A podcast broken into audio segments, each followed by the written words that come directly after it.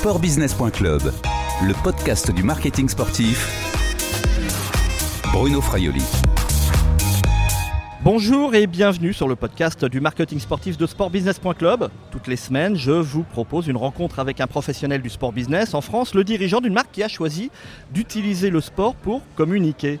Bonjour Thierry Vitu. Bonjour. Vous êtes euh, le président de Cofidis Compétition. Vous êtes également DRH euh, du groupe Cofidis et membre du directoire. Où sommes-nous ici? Eh bien ici nous sommes dans le village départ du, du Tour de France à l'occasion de la deuxième étape nous sommes à Bruxelles, en Belgique, euh, pas très loin de chez nous, du, siège de Cofidis qui se situe dans le nord de la France, Et oui. à Villeneuve d'Ascq. Et puis euh, pas très loin non plus de Cofidis Belgique, parce que nous sommes présents en Belgique, la marque Cofidis est présente en Belgique à tourner précisément. Donc on n'est pas très loin de chez nous, on n'est pas très loin de la maison. Ouais, donc il y a des intérêts hein, d'être euh, d'être présent, euh, de montrer la marque également en Belgique. Hein. C'est pas le cas pour toutes les marques qui sont dans le vélo ou sponsors du Tour de France. Oui, tout à fait. On est présent en Belgique, mais euh, d'une façon plus générale.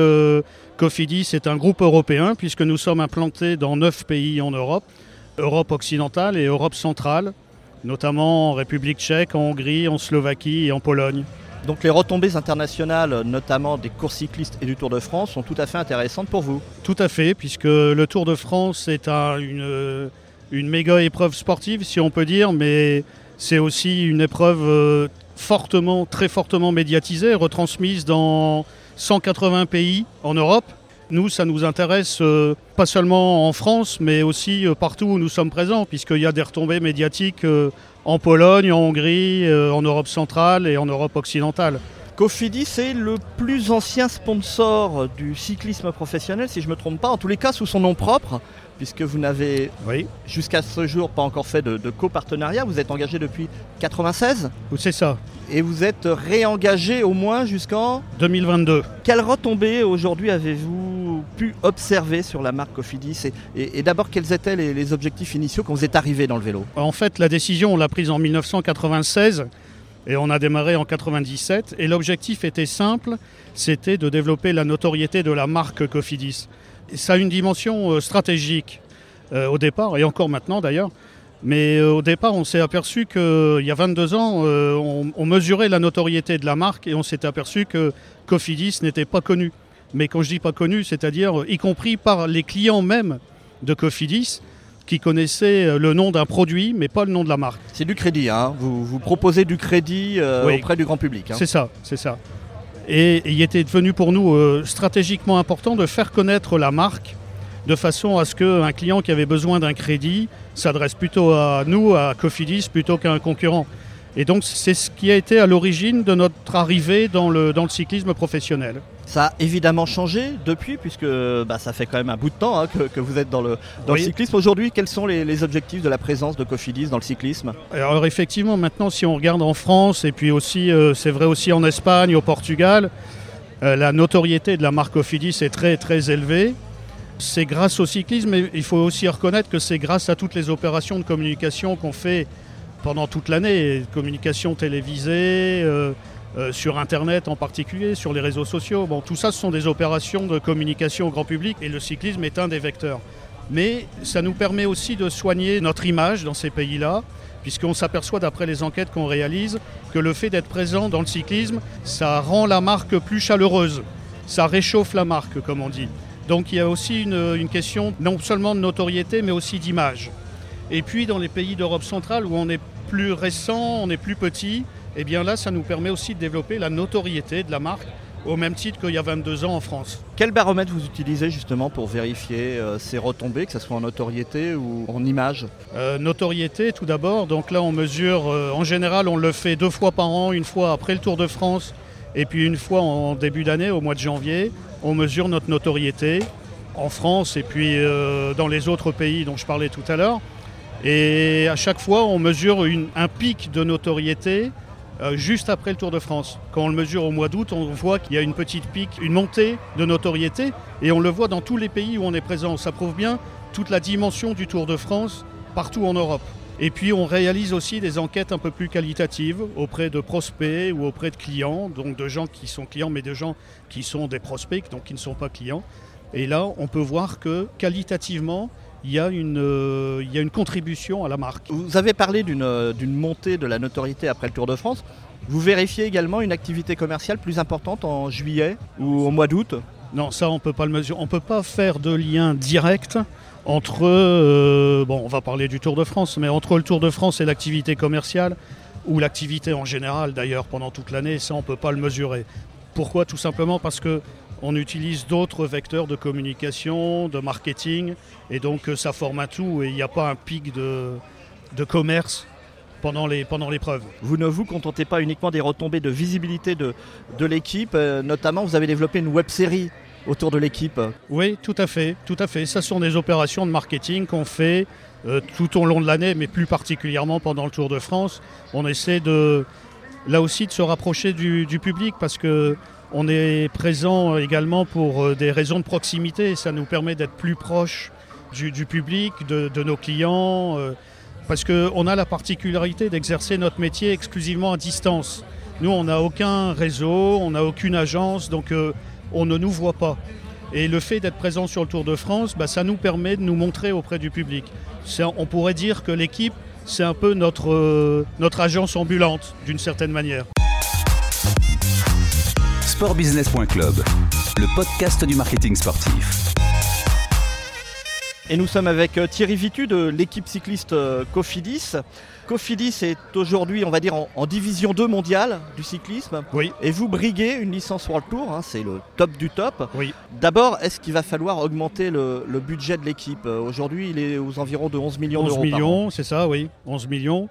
D'abord, pourquoi on veut être euh, World Tour et on, euh, on veut concourir en première division? C'est tout simplement parce que quand on est en deuxième division comme nous, c'est-à-dire équipe continentale pro, euh, pour participer aux épreuves dites World Tour, comme le Tour de France par exemple, il faut qu'on demande une invitation. Et c'est l'organisateur qui décide d'inviter ou de ne pas inviter les équipes continentales pro.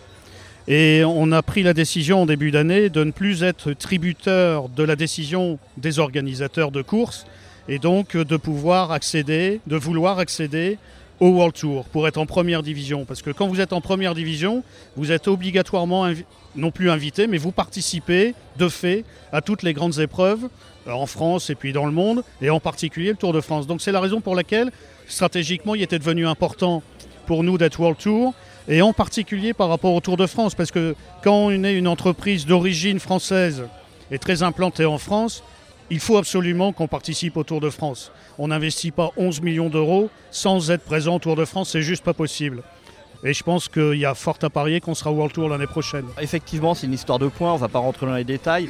C'est plutôt bien parti, mais derrière, il va falloir assurer et passer à un budget qui est quoi Plus proche de 20 millions d'euros? Ah non, non, non, non, non. On va rajouter euh, environ 2 millions d'euros. Et on pense qu'avec ce budget-là, on doit pouvoir avoir une équipe euh, plus solide qu'aujourd'hui parce que effectivement, euh, être World Tour, ça veut dire, euh, bah, ça veut dire renforcer l'équipe. Et donc, en ce moment, on procède à des, recrutements de coureurs qui, qui permettront d'élever le niveau de l'équipe et de pouvoir, de pouvoir euh, bien participer au World Tour. Parce que sportivement parlant, moi, je préfère qu'on soit première équipe de deuxième division que toujours dernière équipe de première division. Vous voyez donc euh, l'idée c'est pas être dernier justement et donc de se renforcer pour pouvoir euh, jouer notre carte en première division. Avec l'arrivée peut-être d'un co-sponsor ou d'un autre sponsor plus visible sur le maillot? Non, alors ça c'est pas d'actualité. Quand on regarde maintenant toutes les équipes, euh, notamment World Tour, en général elles sont co-sponsors. Nous on, on, est, pardon, on est sponsor unique et on tient beaucoup à le rester. Thierry Viture, en, en 2003-2004, euh, l'équipe Cofidis a été marquée par des problèmes de dopage parmi ses coureurs. C'est ce qu'on a appelé l'affaire Cofidis. Oui. Et pas me dire le contraire, c'était pas forcément la meilleure publicité pour, euh, pour la marque. Avez-vous, à un moment donné, hésité à poursuivre dans le cyclisme? Disons que à ce moment-là, on s'est posé effectivement la question de savoir s'il fallait continuer ou pas. Parce que, bien entendu, une affaire comme celle-là peut avoir des conséquences négatives sur la marque. Mais ce qui est important de dire, c'est que là aussi, à l'époque, on a fait des mesures et on s'est aperçu que les, personnes qui étaient interviewées, euh, les, les, les clients, les non-clients, les amateurs de vélo ou pas, ne faisaient pas de lien direct entre ce qui s'était passé dans l'équipe et puis la marque Cofidis. Les gens font bien la séparation entre les deux. déjà, il n'y a pas eu de répercussions négatives sur la marque. Cela étant, on s'est quand même posé la question de savoir si sportivement parlant, on allait continuer. Il y a eu des sortes d'états généraux. On a mené des états généraux pour avoir une réflexion en profondeur. Et on a pris la décision de continuer, mais de continuer en changeant complètement la philosophie de l'équipe.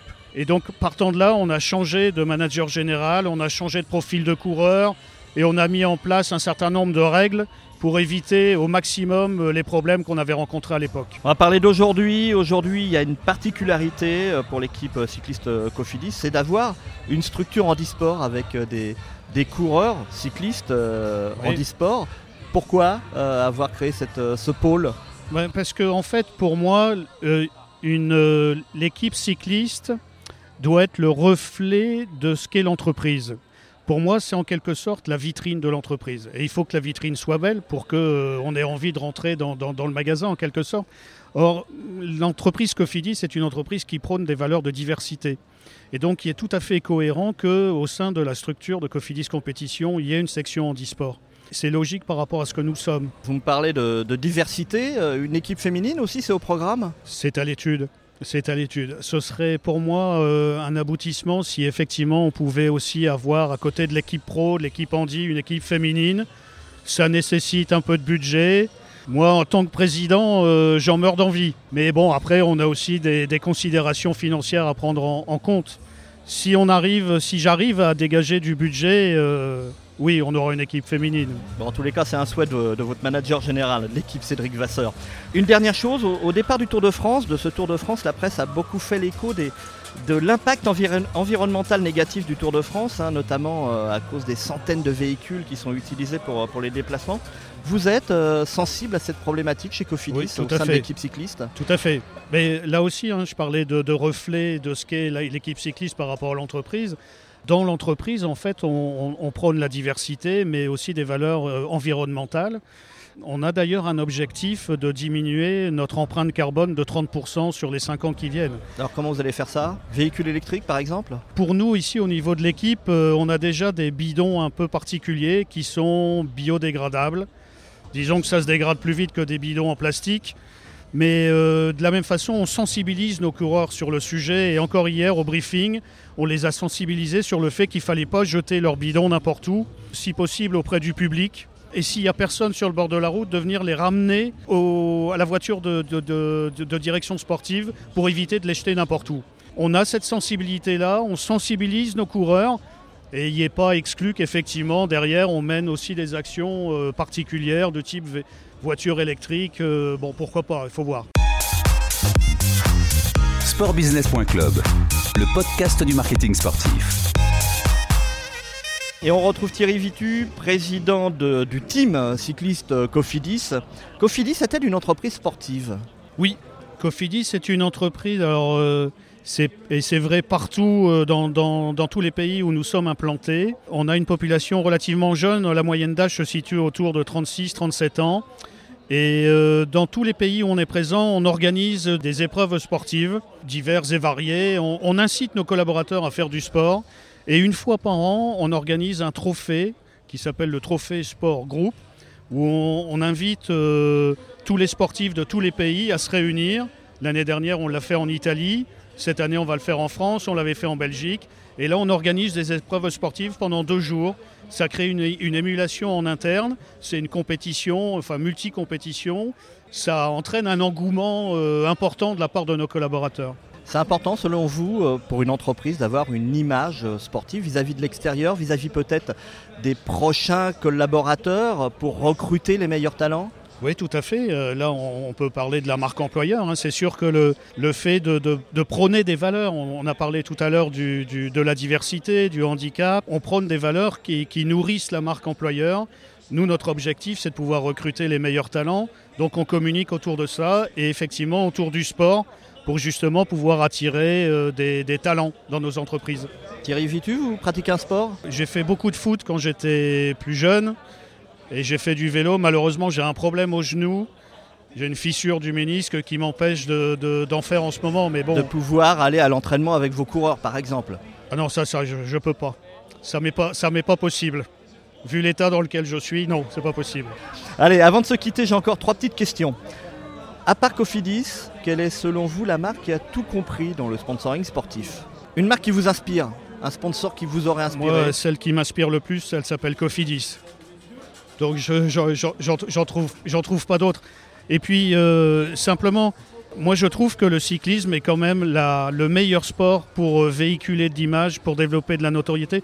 C'est pour moi le meilleur vecteur pour faire connaître une marque. Euh, une marque, moi j'ai bien, entendu l'exemple de Cofidis, mais il y en a d'autres qui sont présentes d'ailleurs aujourd'hui ou qui l'ont été et qui ont, fait connaître leur marque à travers le cyclisme. Et il n'y a que deux sports pour moi qui le permettent, c'est le, cyclisme et la voile. Pourquoi? Parce que l'équipe porte le nom du sponsor. On parle de l'équipe Cofidis. On ne voit pas ça dans le foot, dans le rugby ou dans tous les autres sports. Et c'est parce que vous êtes une entreprise nordiste que vous n'êtes pas allé dans la voile? Non, euh, on a une filiale qui l'a fait à un moment donné, qui a été présente dans la voile, qui s'appelait la Banque Covefi. Quel est l'événement sportif qui vous a le plus marqué émotionnellement? Moi j'aime bien tous les sports. Moi, je suis amateur de, sport, même si pour euh, des raisons euh, physiques, je le disais tout à l'heure, mon genou, je ne peux pas en pratiquer en ce moment, du moins. Mais sinon, je suis amateur de tous les sports. Donc moi, dès, enfin, dès, qu'on parle de sport de, haut niveau, c'est vrai pour le cyclisme, évidemment. Moi, je suis le Tour de France tous les jours. Hein. Je quitte mes réunions de travail pour aller voir l'arrivée.